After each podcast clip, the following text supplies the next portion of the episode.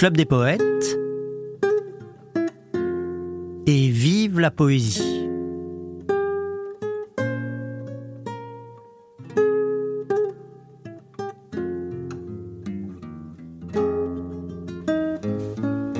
Il y a quelque chose chez la femme et chez l'homme, une vacuité sidérale, une forme de vide abyssal, une vacance à être, une part manquante qui ne peut être comblée que par la poésie. Il, il y a tant de rêves échoués sur la grève, tant de flammes éteintes, tant de joies mal étreintes, tant de femmes, tant d'hommes, tant d'âmes qui souffrent, ne s'offrent aucune trêve. Et pourtant, le jour se lève, encore le jour se relève, toujours époustouflant de beauté, parfois comme pour nous dire de ne jamais perdre ni la saveur, ni l'envie, ni la ferveur de vivre à hauteur d'âme. Il y a tant de rêves échoués sur la grève, tant de flammes éteintes, tant de joies mal étreintes, tant de femmes, tant d'hommes, tant d'âmes qui souffrent, ne s'offrent aucune trêve, et pourtant il y a ton cœur contre mon cœur, ton âme contre mon âme, ta flamme contre ma flamme, ta peau contre ma peau, et si tout s'arrête demain, notre histoire et le monde de poésie, ma vie aura eu un sens, celui de t'avoir rencontré et reconnu dans les décombres du jour. Il y a quelque chose chez la femme et chez l'homme, une vacuité sidérale, forme de vide abyssal, absence phénoménale, une part manquante, une vacance à être qui ne peut être comblée que par la poésie. La poésie, pas seulement celle des livres, et peut-être aussi et surtout celle des matins de givre et des gestes de tendresse. La poésie ou le poème qui se dresse en vertige contre la vulgarité, contre la violence, contre le cynisme du monde. La poésie ou le poème qui se dresse en vertige pour nous rappeler à l'ordre ou au désordre, et toujours à la lumière de nous-mêmes. J'ai eu de la chance de vivre, euh, de naître dans une famille euh, qui adorait les livres, qui, euh, qui avait aussi, qui, qui a voué toute sa vie à la culture, à la littérature, à l'éducation. Donc ma mère était prof de lettres et de philosophie à Douala au Cameroun où je suis né. Elle enseignait les lettres aussi et le français. Et elle animait un cercle de poésie à la maison. Donc euh, les mots étaient présents tout le temps. Je dis toujours en plaisantant euh, à moitié que je suis né dans les livres, j'ai grandi dans les livres et je vis dans les livres. Mais les livres au sens euh, où je l'entends moi, c'est-à-dire au-delà de la, des mots figés, des mots posés sur papier, les livres sont des ailes pour s'envoler vers les autres et dans le monde. Euh, et, j'ai eu le bonheur de, naître dans cette famille où il y avait une joie absolue quand, on parlait de poésie, quand on parlait de littérature et, euh, quand on parlait de culture. Alors tu es quelqu'un qui, d'ailleurs, euh, par rapport à ce que tu dis, tu parles d'elle, et puis aussi tu dis que les livres sont ton pays. Et c'est vrai que tu es quelqu'un qui, finalement, depuis que je te connais, tu me fais l'amitié de venir au club quand tu es à Paris, mais tu es tout le temps ailleurs, en fait. Et c'est quelque chose aussi qui me touche beaucoup, parce que tu as, en quelque sorte, une vocation de pèlerin de la beauté, comme je le dis souvent quand je te présente, et que tu vas comme ça à la rencontre euh, des gens du monde entier. Là, tu arrives de Hongrie, par exemple, tu viens de me dire, euh, pour euh, comme ça, dans le partage de la poésie, aller à, la rencontre des autres, et donc créer en fait de la fraternité, en fait.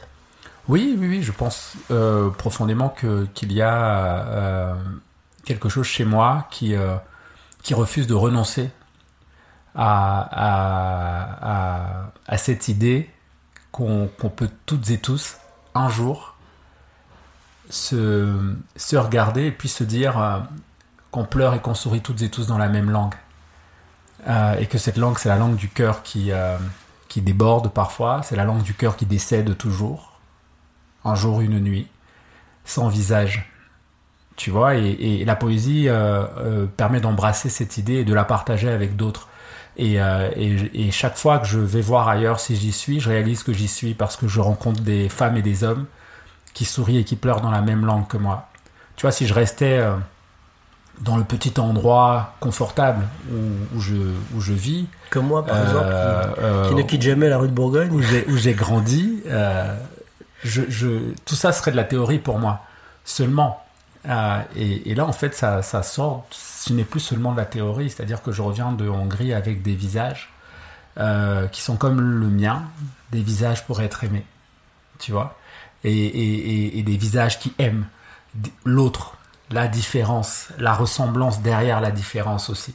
Et c'est la poésie qui nous permet de nous retrouver à cet endroit-là et, de, réaliser à quel point nous sommes les mêmes. Il n'y a pas d'autre euh, d'autres raisons euh, euh, que celle-là impérieuse, nécessaire, qui guide euh, chaque voyage que je fais. Alors, je vais plaider ma propre cause parce que, en t'entendant, je me sentirais un peu, comment dirais-je, en difficulté parce que moi, à vrai dire, je quitte jamais la rue de Bourgogne puisque tu sais que le club des poètes, donc c'est rue de Bourgogne, et puis j'habite rue de Bourgogne aussi. Et en fait, je parcours cette rue, c'est le voyage que je fais tous les jours depuis des années et des années. Mais j'ai la chance d'avoir des gens qui, comme toi, font des voyages ou qui viennent du monde entier, qui, qui viennent au club. Et, donc, euh, j'ai une, comme ça une ouverture euh, vers le monde et vers l'univers. Mais, je, vais aller dans, dans ton sens aussi. Ce que je, je, je, dis euh, n'est absolument pas une manière de dire que seul le voyage permet la rencontre. le club est un lieu monde, est un lieu du tout monde, comme, comme disait Édouard Glissant. Le club est un lieu de relation euh, entre les êtres, entre les âmes, entre les femmes, entre les hommes du monde. Donc le club est un lieu du monde et donc tu es un, hôte du monde. Donc tu es dans le monde aussi. Il y avait quelque chose qui m'avait frappé, euh, que tu avais dit une fois euh, lors d'une de tes soirées au club. C'est dans un de tes, poèmes, je crois, si je me trompe pas, que tu dis ça. C'est que, en fait, on pourrait penser que tu es un rêveur, tout simplement un rêveur, quelqu'un qui voit pas du tout la réalité, qui vit dans une certaine forme d'illusion, puisque comme ça, tu tu vas à la rencontre fraternelle des gens du monde entier, tu leur parles de poésie, tu euh, vis avec eux comme ça dans cet euh, amour de, de, de ce qu'il y a de plus sensible dans le langage humain. Et puis euh, tout autour, eh bien il y a la guerre partout, il y a la famine, il y a de la violence, il y a et dans un de tes poèmes, et c'est quelque chose qui me touche beaucoup, que je comprends très bien, parce que je veux dire, ça fait écho en moi à travers aussi l'itinéraire de mon père qui était dans la résistance pendant la guerre, comme tu le sais eh bien tu dis euh, non, on n'est pas, euh, on n'est pas simplement des gens qui sont des rêveurs, on n'est pas simplement dans l'illusion, et d'une certaine manière au contraire. Alors, je voudrais que tu m'expliques un peu ça. Oui, puis je, je, je, je, je pense vraiment et profondément et définitivement d'ailleurs aussi que le... Alors, je vais commencer par ça, peut-être par dire que les rêves construisent le monde. Là où d'autres choses le détruisent. Tu vois, et nous, on est plutôt du côté des, des bâtisseurs, du côté de, celles et ceux euh, qui tentent par tous les moyens nécessaires de, de, construire des ponts. Donc on est dans tout sauf dans l'illusion. On est dans tout sauf l'irréel. On est peut-être dans des rêves qui sont plus réels que le réel lui-même. Euh, on fabrique des utopies et l'utopie ce n'est pas ce qui n'existe pas, c'est ce qui n'existe pas encore. Et nous on participe à fabriquer des utopies qui n'existent peut-être pas encore, mais qui sont le chemin qui nous manque. Et tu as une très belle expression aussi que, que je t'ai vu souvent euh, écrire, c'est euh, professeur d'espoir. Oui, professeur d'espérance. Les poètes les, sont les professeurs d'espérance. Moi, je les ai toujours vus à cet endroit-là. Tu me demandais tout à l'heure mon itinéraire, donc je, je peux revenir à, à cette question de, de, de départ. J'ai rêvé très tôt de devenir écrivain. J'avais 14-15 ans. C'était mon rêve j'avais pas de plan B dans la vie. Je savais pas si j'y arriverais, mais c'était ça et rien d'autre. Et imagine donc le garçon de 15 ans, la bibliothèque à cajou de, de ma mère à Bonapriso, à Douala, tant de livres qui trônent dans cette bibliothèque. À l'époque, je crois que c'est le hasard, je prends un livre et je l'ouvre et je tombe sur ces mots. Tu es pressé d'écrire comme si tu étais en retard sur la vie. S'il en est ainsi, fais cortège à tes sources Hâte-toi, hâte-toi de transmettre ta part de merveilleux, de rébellion, de bienfaisance. René Char. Et je m'arrête et je sens une larme qui perle. J'ai l'impression que le poète me parle à moi et à moi seul. Il dit Tu es pressé d'écrire comme si tu étais en retard sur la vie. J'ai 15 ans, je rêve de devenir écrivain, j'ai pas de plan B dans la vie. Seuls deux de mes meilleurs amis sont au courant de ce rêve, et puis mes parents. Et puis j'ouvre un livre, au hasard à l'époque, parce que je crois encore au hasard, et je tombe sur cette phrase Étincelle. Je pleure. Nous commençons toujours notre vie sur un crépuscule admirable. Tout ce qui nous aidera plus tard à nous dégager de nos déconvenus s'assemble autour de nos premiers pas. La conduite des hommes de mon enfance avait l'apparence d'un sourire du ciel adressé à la charité terrestre. On y saluait le mal comme une incartade du soir. Le passage d'un météore attendrissait. Je me rends compte que l'enfant que je fus prompt à s'éprendre comme à se blesser, a eu beaucoup de chance. J'ai marché sur le miroir d'une rivière pleine d'anneaux de couleuvres et de danses de papillons. J'ai joué dans des vergers dont la robuste vieillesse donnait des fruits. Je me suis tapi dans des roseaux sous la garde d'êtres forts comme des chênes et sensibles comme des oiseaux. Et c'est en, hommage d'ailleurs à René Char que tu as pris comme pseudonyme de slammer euh, Capitaine Alexandre Oui, c'est un hommage à Char entre autres. Il y a un hommage bien sûr à, René Char dont j'ai tout lu ensuite, dont qui m'a traversé, qui me traverse encore, qui, qui, qui m'accompagne, qui est un de ses professeurs d'espérance avec Aimé Césaire et, tant d'autres poètes que j'ai lu adolescent à l'âge euh, de, de, de, à l'âge lyrique comme comme on disait euh, à, l'époque et, et ces poètes sont des professeurs d'espérance en ce sens qu'ils sont engageants. Peut-être même plus engageants que poètes engagés, comme parfois on, les nomme quand on parle des poètes de la résistance. Tu vois, Char, ton père, euh, euh, euh Éluard, Desnos, euh, et, et, Césaire, euh, Saint-Gore. Souvent on parle de poésie engagée. Moi je parle toujours de poésie engageante parce que c'est les gens qui vous donnent envie de vous lever, et de marcher digne dans la vie en fait. C'est encore plus fort que d'être un poète engagé parce que ça peut être une posture, ça peut ne rien vouloir dire. Bien en fait. sûr, On peut écrire des poèmes très forts et être un euh, quelqu'un de, de, tellement imbuvable dans la vie qui est d'un manque de correction absolue alors qu'on a écrit des, des, choses magnifiques. Par contre, un poète engageant, on le lit et on a envie de marcher digne, de vivre digne. Et Césaire a ça, Char a ça. Euh, les poèmes que j'ai lus de ton père donnent cette force-là. Il y a quelque chose qui, qui nous dit résiste ou meurt. Résiste, aime, vit, vibre et meurt d'avoir résisté, vécu, aimé. Ah, vraiment, il y a quelque chose comme ça. Tenir l'âme en état de marche, tenir le contingent à distance, tenir l'âme au-dessus de la mêlée, tenir Dieu pour une idée comme une autre, un support, une éventualité, une contrée sauvage de l'univers poétique tenir les promesses de son enfance, tenir tête à l'adversité, ne pas épargner l'adversaire, tenir parole ouverte, tenir la dragée haute à ses faiblesses, ne pas se laisser emporter par le courant, tenir son rang.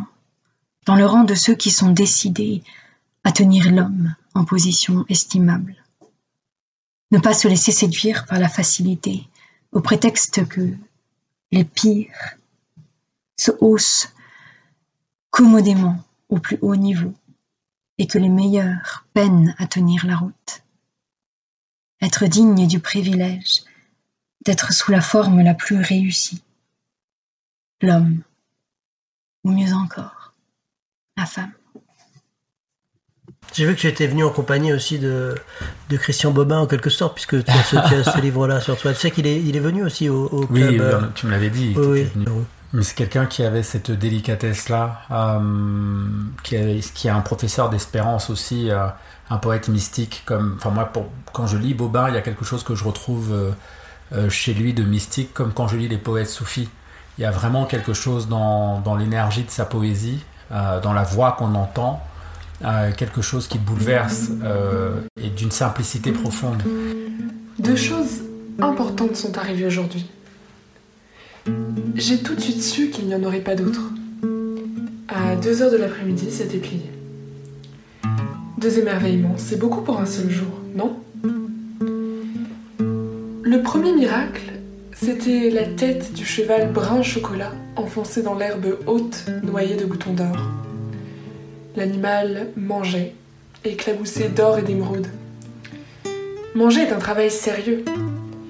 Sérieux et rêveur à la fois. J'étais si heureux de le voir. Allons, le ciel ne s'effondrerait pas encore ce jour-là, puisqu'un sage à tête de cheval mâchait la lumière verte mouillée de pièces d'or. Cette vision avait quelque chose de religieux. La vie banale était tranquillement soulevée au-dessus d'elle-même. Il y a dans la nature les fragments d'un alphabet ancien, des morceaux de lettres capitales, des ruisselets d'italique, de grands espacements bleus de silence. Et parfois, par on ne sait quelle grâce, plusieurs lettres s'assemblent. Des mots apparaissent avec ce qu'il faut entre eux de silence respirant. Une phrase est tracée. Vous la voyez Vous la lisez Elle ne reste pas en place, elle s'efface très vite. Cheval brun, sa tête plongée dans l'or et les herbes de cils, composait une phrase infiniment rassurante sur la vie. Vous voyez cet attendrissement qu'on a devant la naïveté d'un tout petit enfant, cette sorte de courant d'air qui traverse le cœur à la vue de l'enfant confiant? Eh bien, l'ange à crinière et grand appétit d'or, sa vision engendrait dans mon cœur le même genre de brise. Je ne contemplais, entendons-nous bien, qu'un cheval lourd, mastiquant de l'herbe engraissée par des jours et des jours de pluie, mais, et le miracle est là, dans la même vue, je découvrais un ange mangeur d'étoiles, un moine des heures oisives, la preuve que la vie n'était pas fâchée avec nous, qu'elle n'avait jamais été aussi proche, immatérielle, impalpable, verte et jaune avec son portier nonchalant à tête de cheval. Vous savez, des fois, je me demande si je suis normale. La réponse est non. Mais la réponse ne m'inquiète pas. Ce qui compte, c'est la puissance de la joie qui éclate à la vitre de nos yeux. Une apparition, une seule, et tout est sauvé. Alors pensez, deux. Car il y a eu, après la paix fabuleuse incarnée par le cheval mâchant, une deuxième rencontre. Un bouquet de pois de senteur sur la table. Des fleurs bleues et roses, une haleine divine, des fantômes aristocrates, la légèreté d'un chagrin d'amour. Le miracle, mettons cette chose au point, toujours en deux temps. D'abord, il y a la vie plate, incontestable. Ces pois de senteur, je les avais ramenés moi-même à la maison. Je trouvais leurs fleurs belles, mais sans plus. Le miracle arrive dans un deuxième temps, quand s'éveille ce qui dormait sous nos yeux, quand ce qui surgit de la vie crève nos yeux et les remplace par des yeux d'or. Il s'ouvre et d'un seul rayon brûle les apparences de la vie comme celles de la mort. Enfin, on voit, enfin on sait, même s'il est très difficile de dire ce que l'on sait, ce que l'on voit. Cheval, bois de senteur. Je précise ceci au sujet des fleurs bleues et roses. Je les ai soudain connues si délicieuses que je n'ai pu les regarder en face très longtemps. La pureté est un soleil plus dur que le soleil. Il n'y a pas de jour où je ne reçoive une leçon merveilleusement éprouvante. Des yeux d'or poussent sous mes paupières. Je regarde à travers eux, très vite. Ça ne dure pas. Le cheval redevient cheval. Et la fleur, fleur. Les yeux d'or se fanent ou me sont enlevés, comme on enlève les yeux de bille de la tête d'un baigneur. Reviennent les yeux de chair et la vie normale. Normale